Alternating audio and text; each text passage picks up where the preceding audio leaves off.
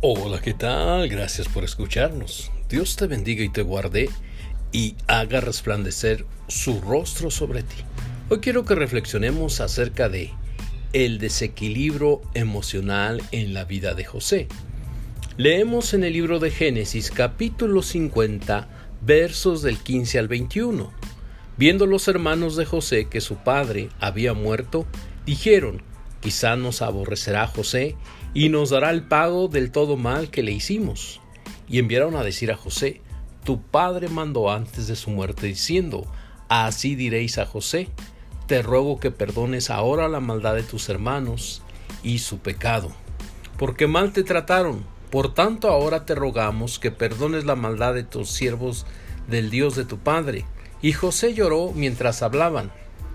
Vinieron también sus hermanos y se postraron delante de él y dijeron, Henos aquí por siervos tuyos. Y le respondió José, No temáis, ¿acaso estoy yo en lugar de Dios? Vosotros pensasteis mal contra mí, mas Dios lo encaminó a bien, para hacer lo que vemos hoy, para mantener la vida a mucho pueblo. Ahora pues, no tengáis miedo, yo sustentaré a vosotros y a vuestros hijos. Así consoló y les habló al corazón. El desequilibrio emocional en la vida de José afectó su estado de ánimo. Primero, muere su mamá en el camino de Betel a Efrata por complicaciones en el parto y quedó huérfano. Segundo, sus hermanos lo desprecian y lo venden como esclavo. Tercero, es acusado falsamente por algo que no hizo y es encarcelado. Cuarto, sus amigos lo traicionan y lo ignoran. Cuando hay un desequilibrio emocional, es afectado el metabolismo del cuerpo. Nos enfrentamos al insomnio, que es la falta de sueño, y a la falta de concentración. Todo trabajo que realicemos nos saldrá mal baja tolerancia a las discusiones, cambio de humor frecuente.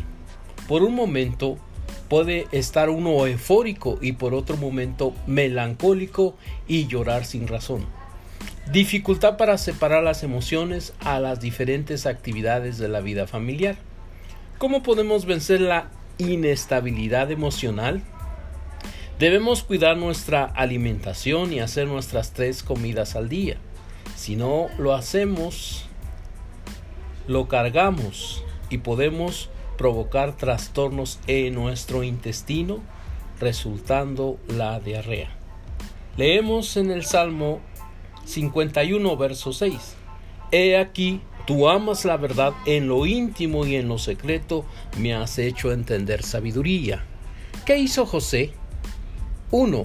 Aceptó que no podía regresarle la vida a su mamá y quitó toda culpa y la soltó y la entregó en las manos de Dios. 2.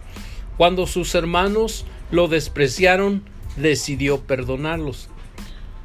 3. Fue acusado falsamente. No trató de defenderse. Apeló a la justicia de Dios. Cuarto, cuando sus amigos lo ignoraron, él siguió esperando hasta ver resultados. Soltó todo lo que le lastimaba y perdonó a los que lo habían despreciado. Se lo dijo a Dios en oración y entonces Dios comienza a bendecirlo.